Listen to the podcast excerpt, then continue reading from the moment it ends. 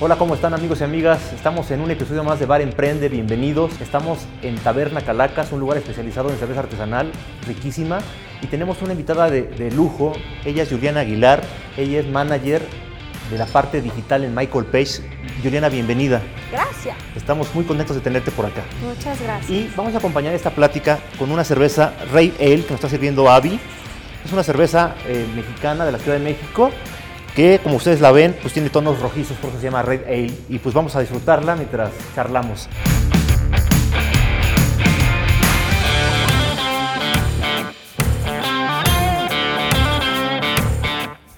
Juliana, bienvenida y salud. Salud. Como ustedes saben, Bar Emprende es un lugar donde compartimos ideas, inspiración, historias, pero también herramientas para poder salir juntos de esta crisis. ¿Qué puedes hacer tú que tienes un problema gravísimo? Perdiste tu trabajo, te quedaste sin chamba. ¿Cómo le podemos hacer en un mundo, en un lugar, en un momento en el que todo el mundo se está quedando sin trabajo, donde hay un montón de gente sin empleo y muy poca oferta de trabajo, para poder ser relevantes para una empresa y que nos volteen a ver, Juliana? Esa es una pregunta bien complicada. Sí, sí, sí es complicada porque apela a lugares dolorosos. Lugares dolorosos porque hay gente que acaba de salir de, su lugar de trabajo que tenía 10 años, 5 años, en veces más que un matrimonio. Entonces, lo que está viviendo es un shock de un duelo, de un duelo de que acaba de perder una relación larga o, corta, porque también hay gente que pues, pues, le tocó, eras el último en llegar, el primero que te vas. Este es un momento de reflexión. Este es un momento para hacer una introspección y entender que aquí hay una corresponsabilidad. Evidentemente, pues sí te pudo haber tocado la guillotina, pero ¿por qué tú y por qué no le tocó al que sí se logró quedar? Entonces, eh, aquí es donde empezamos a, a, pelar la cebolla porque esto es bien doloroso, sí, porque tienes que confrontarte contigo y tienes que entender, a ver, ¿qué dejé yo de hacer? ¿Qué no vi? Y de qué yo soy corresponsable en esta decisión.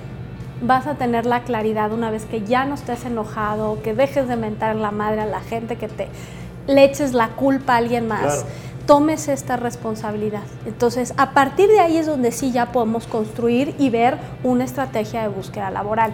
Lo primero es, pues, credenciales básicas. Queridos míos, sucede como Dios manda, ¿no? porque luego me mandan unas cosas que digo, de veras, quieren encontrar trabajo.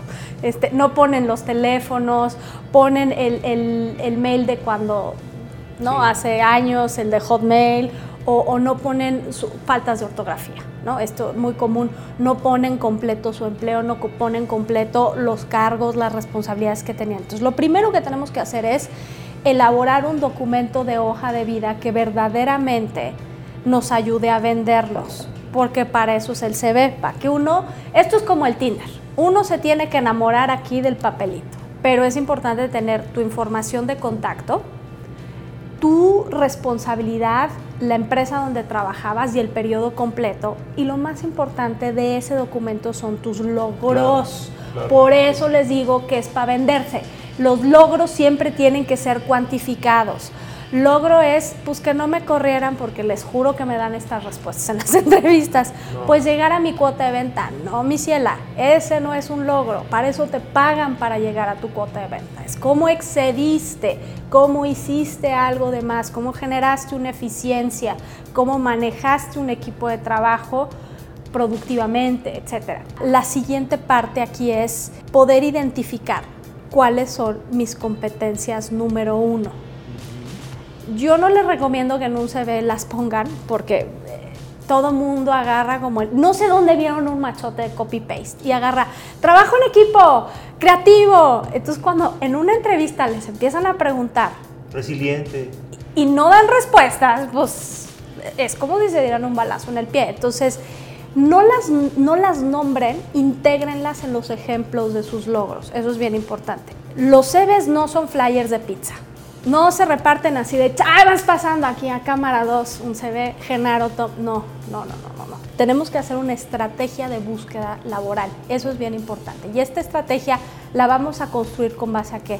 A nuestra experiencia, a nuestras competencias y a nuestros logros. Okay. Entonces, yo me voy a sentar y voy a ver, yo soy un periodista que quiere seguir en los medios de comunicación, que tengo 20 o 5 años, porque muy jóvenes en veces. Yo me voy a dedicar a hacer una investigación de quiénes son las empresas que son tendencia en estos rubros y entonces me voy a meter a ver quiénes son, cómo están compuestos, me meto a su página web, entiendo un poco más de su cultura, empiezo a agregar en las diferentes redes sociales laborales a personas que trabajen ahí, veo sus contenidos, eh, por eso les digo que es una estrategia. De investigación primero. Exacto. Entonces, una vez que yo ya tenga esto, voy a empezar a identificar las vacantes que van, a, que van llegando. Yo sé que estamos desesperados y que la renta sigue llegando y que la luz y que el agua y el teléfono. Yo sé. Pero si ustedes agarran este dedito y empiezan a darle aplicar, aplicar, aplicar, aplicar a todo lo que vean, es lo peor que pueden hacer. Dan una pésima imagen de ustedes mismos. Punto número uno. Punto número dos. Hoy hay una tendencia muy clara del reclutamiento vía inteligencia artificial. Entonces, muchos de estos eh, redes sociales o job boards que hay por ahí, eh, donde la gente se suscribe y aplica vacantes, ya traen un motor de inteligencia artificial ahí. ¿Qué es lo que pasa? Que si tú empiezas a aplicar por convivir a todo lo que das, porque en México no sé quién enseñó esta filosofía de tú aplica todo, alguien te ha de llamar. Claro. No, no, no, no. Este, ¿Qué es lo que pasa? Que este, este software te toma como si fueras un bot y lo que hace es que ya no te deja aplicar. ¿Por qué? Porque no hay una alineación entre lo que tú precargaste de tu perfil con lo que está solicitando la vacante. Exacta. Hay muchos de estos job boards que le asignan ratings, así como el Uber, que se asignan ratings al conductor de, ah, mira, este es muy buena persona y muy cumplido. Lo mismo pasa con la gente que está aplicando. Esto lo pueden ver las personas que están haciendo la búsqueda. Entonces, de pronto, si Genaro tiene un rating de menos 2 porque aplica todos los puestos, pues lo voy a considerar como un candidato serio. No. Entonces, de ahí, por favor, la importancia de que ustedes mismos empiecen a dar ese respeto y ese empoderamiento a lo que son. ¿Ok? Entonces, ya definimos nuestra estrategia, ya vimos qué vacante sí, me regreso a lo del CV. Entonces, primero necesitamos tener un documento de CV machote. ¿No? Ahí sí voy a poner toda mi experiencia en todos los lados que he estado y además voy a poner todos mis logros. Sí, pero me va a salir un, pergamino. Qué bueno, de eso se trata. ¿Por qué? Porque lo que los estoy obligando con esto es, uno, ustedes volteen a ver toda su trayectoria y esto les, les llena el corazón en estos momentos que andamos todos apachurrados de que pues, hay lugares donde los están corriendo muy feo. Y uno necesita tener ese apapacho y ese voltear a ver de, oye, no, no, yo sí soy un fregón y ve todo lo que he hecho. Entonces, uno, se empoderan ustedes. Dos, acomodan y tienen visibilidad de todo lo que han hecho. Y a partir de ahí, entonces, van a empezar a diseñar CVs de una sola hoja. ¿Okay? Seleccionando lo más importante. Exacto, pero esto con base a la vacante. Si yo veo una vacante que me pide, oye, necesito un periodista especializado en reportaje de nota roja, y yo lo soy, pues evidentemente voy a dejar mi experiencia que haga match con logros, con responsabilidades en este sentido. Si me están pidiendo un periodista que sea un cronista deportivo y no soy yo, pues entonces no aplico la vacante, ¿no? Claro. Entonces, cuando ustedes lo trabajan de esta forma, teniendo este grado de análisis y de conciencia, de leer perfectamente todo lo que pide la vacante y hacer esto de, oye, realmente cumplo con esto, idiomas, etcétera, eh, conocimientos técnicos, pues entonces a partir de ahí yo puedo construir un documento que ese es el que voy a mandar. Y entonces ahora sí me van a hablar, porque insisto, pues el reclutamiento hoy tiene mucho. Va a ser match, lo que buscan, como el Tinder, match, tal cual. Muy bien.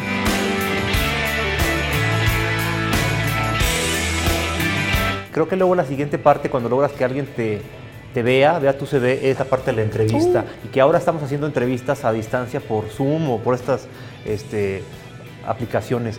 ¿Y ahí qué recomendaciones breves nos puedes dar a la hora de la entrevista de trabajo?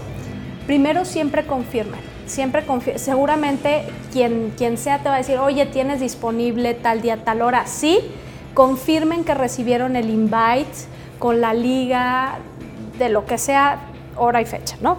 Dos, vean por qué tipo de aplicación o software va a ser la entrevista y descárguenlo antes, hagan pruebas, vean su conectividad. Tres, por favor, las formas. O sea, el hecho de que estemos en casa no implica que, estén quitando las lagañas, despertándose este, con la pijama, el, almohadazo. es que, no, no, o sea, se ríen, pero en serio, cosas que no, no, no, o sea, tengo miles de historias así.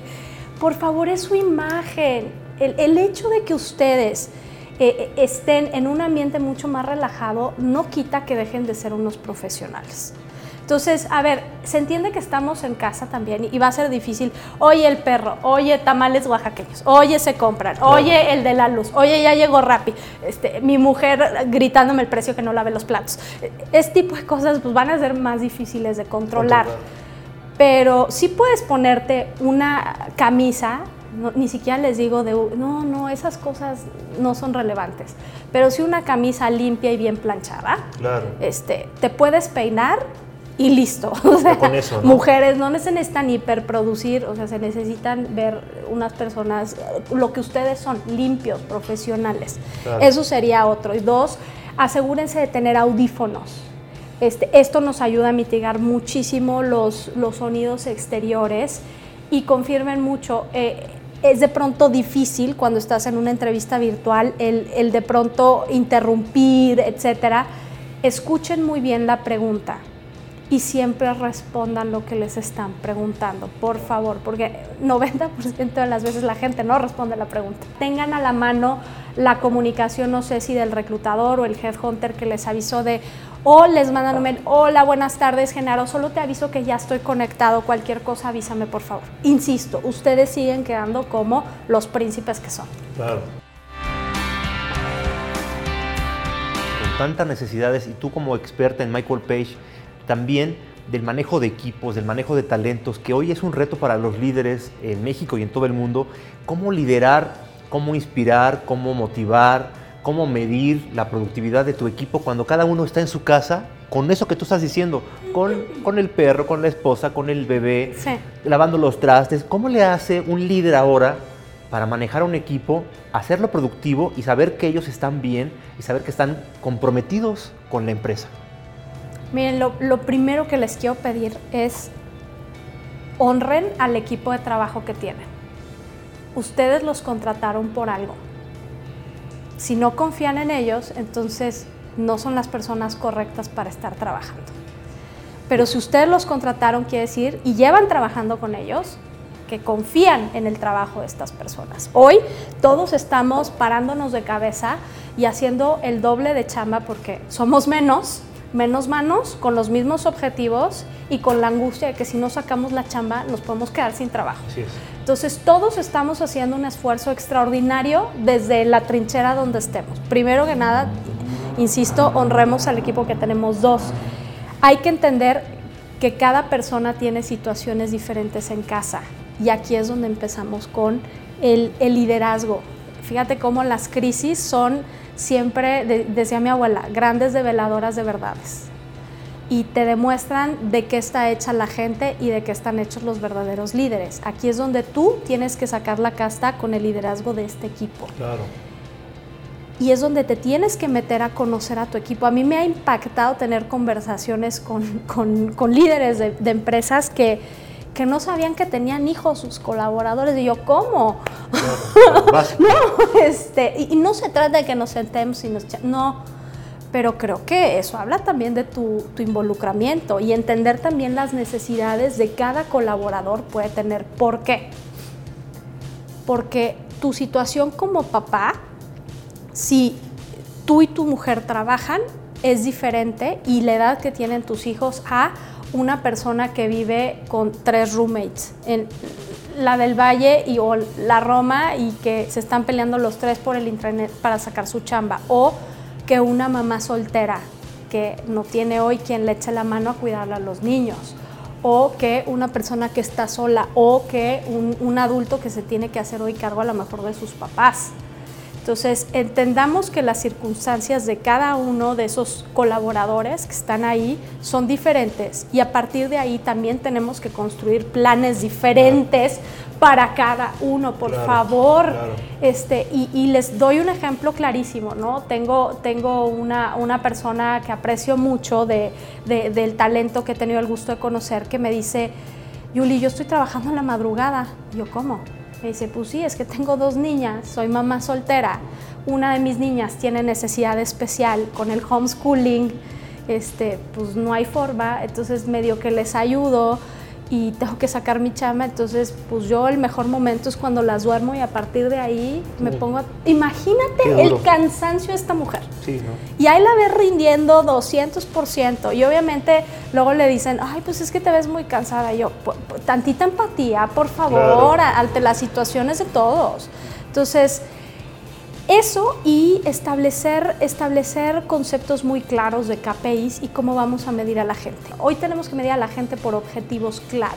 Entonces yo me siento con cada uno de ustedes y te digo, a ver, Genaro, tu objetivo es tal, tu objetivo es tal, tu objetivo es tal. Vamos a hacer un plan donde dependiendo de las necesidades y de la madurez de los miembros del equipo, nos podemos sentar a hacer check-ups semanales, quincenales, mensuales o inclusive puntos de contacto diarios establecer diferentes herramientas de comunicación. O sea, el, el, hecho de que no estemos físicamente juntos no quiere decir que estemos distanciados, no quiere decir que se pierda esa cercanía que hoy necesitamos más que nunca. ¿Por qué? Porque ese es el siguiente punto. La motivación de la gente va así. por supuesto. Oye, insisto, hay gente que la está pasando no tan bien en su casa y que, y que estar encerrado, el encierro no, no es lo mejor para nadie. ¿no? ¿no? Y, mucho más cuando tienes familia. Entonces, eh, la motivación de la gente ahorita anda como roller coaster, ¿no? Este, En un día tenemos 27 emociones hasta por minuto, pero si yo tengo muy claro cuáles son mis objetivos que debo de cumplir por semana y lo que debo de hacer, entonces le das un enfoque y entonces les ayudas a construir un propósito. ¿Por qué? Porque no podemos seguir evaluando tampoco el llegué al resultado, pero maté, arrasé y, y, al resto de la compañía. Tenemos que empezar a premiar en el cómo, porque hoy en un momento de crisis, este momento es el que gesta la innovación. Claro. si tú le permites a estos equipos tener ideas, ponerlas en la mesa y empiezas a, a premiar en el cómo se alcanza ese objetivo, entonces en ese momento estás generando un ecosistema de innovación y cambias el mindset de todos. Se preguntarán amigos, ¿por qué estamos hablando de, este tema de desempleo o de liderazgo de equipos en, Bar Emprende? Pues porque emprender es una manera de ver el mundo, es una manera de, vivir la vida, de decir cómo estoy viviendo aquí para hacer lo que me toca o lo que me piden o para transformar el mundo en algo, en algo mucho mejor. Y creo que ustedes en lo que estén haciendo como empleados, como desempleados, como emprendedores, si tienen el propósito que habla Juliana de cambiar el mundo, de hacer algo por, mejorar este planeta y esta sociedad, entonces ustedes también son emprendedores, aunque no tengan una empresa. Juliana, para cerrar con esta entrevista que, quisiéramos que fuera más larga, pero el tiempo se acaba y hay que seguir, y la chela se acaba, Juliana. Se calienta. Eh, se calienta, ya no sabe rica, la verdad. Me gustaría que nos dejaras con una parte muy personal tuya. ¿Cuál es tu propósito? ¿Cuál es la cosa que te mueve a ti todos los días a hacer lo que haces? ¿Para qué estás en este mundo? ¿Qué huella positiva le quieres dejar? Es una pregunta dura, pero yo sí creo que soy una persona que tiene una vocación de servir, de servir a los demás. Y creo que eso es básico en esta chamba y, el detectar cuáles son sus áreas de oportunidad, ¿no? O, en qué competencias ellos están fallando y por qué no obtuvieron este puesto cuando me lo permiten, porque eso, eso también ahí hay un tema con la no cultura, siempre se ¿no?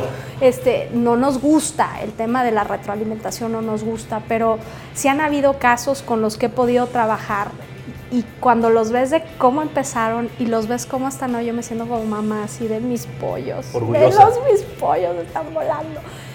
Y eso es mucho más satisfactorio porque, porque le cambias la vida a la gente. Claro, y eso te mueve. Y eso a mí, para mí es la pasión, el, tener estas conversaciones con, con, todos estos candidatos, el escucharlos, el ayudarlos cuando me lo permiten y con mis clientes, porque también ellos muchas veces por el sector que yo llevo, pues hay mucho Frankenstein, mucha cosa híbrida, en veces no sabemos qué estamos buscando y es sentarme con ellos, ayudarles a darles una claridad. Claro.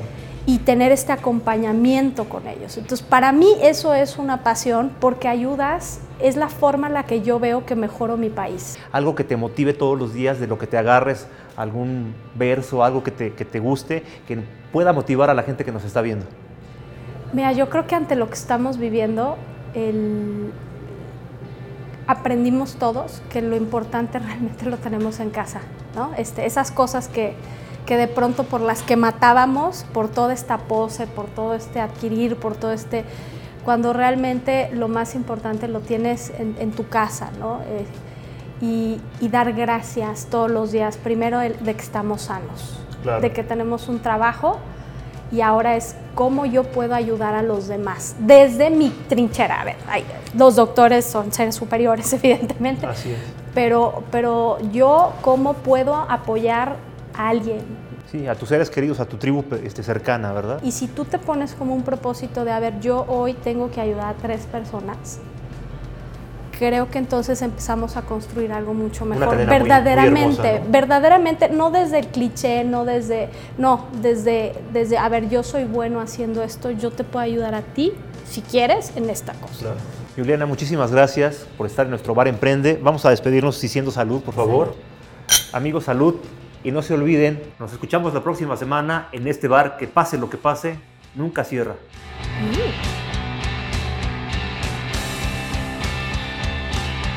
Lugar Emprende es una producción original de Tatu Media y Genaro Mejía.